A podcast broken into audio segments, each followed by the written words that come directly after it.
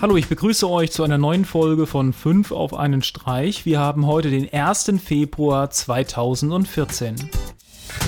Als erstes habe ich ein kleines Programm für Mac OS X, mit dem ihr Screenshots von Webseiten machen könnt. Ihr könnt einen Link eingeben, die Größe festlegen, ihr könnt festlegen, ob das Ganze beschnitten wird und ihr könnt auch noch angeben, ob der Screenshot erst nach einer bestimmten Zeit ausgelöst werden soll. Dadurch kann dann sichergestellt werden, dass die Seite auch komplett geladen wurde. Außerdem könnt ihr über die Software komplette Bookmark-Listen importieren exportieren oder eine Textdatei mit einzelnen Zeilen von Links direkt in Screenshots umwandeln. Lauffähig ist das Ganze ab Mac OS X 10.6.8.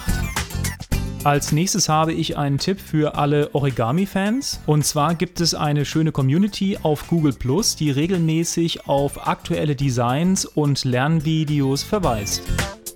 Als nächstes habe ich einen App-Tipp für Android und zwar TinyCore Keymapper. Mit TinyCore Keymapper habt ihr die Möglichkeit, Mäuse, Tastaturen und Controller an eurem Smartphone oder Tablet zu betreiben und damit Apps und Spiele zu steuern. Über Remapping-Profile wird ganz genau festgelegt, welche Eingaben auf dem Eingabegeräten an euer Smartphone entsprechend weitergeleitet wird.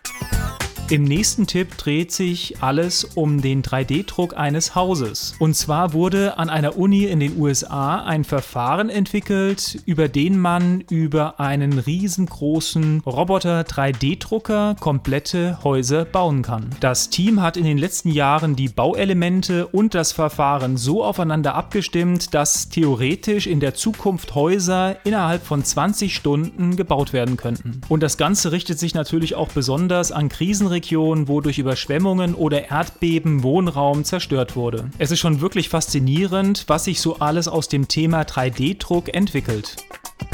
Und zum Abschluss habe ich mal wieder ein Video, das sich mit Augmented Reality Brillen beschäftigt. Und zwar dreht es sich in dem Video um die Cliff-Brille. Die Brille projiziert die Bilder nicht auf Bildschirme vor dem Auge, sondern projiziert die Bilder direkt auf die Netzhaut. Dadurch soll das Bild viel natürlicher wirken und die Augen nicht so schnell ermüden. Ein weiterer interessanter Prototyp und wir sind schon gespannt, wie sich das Ganze weiterentwickelt.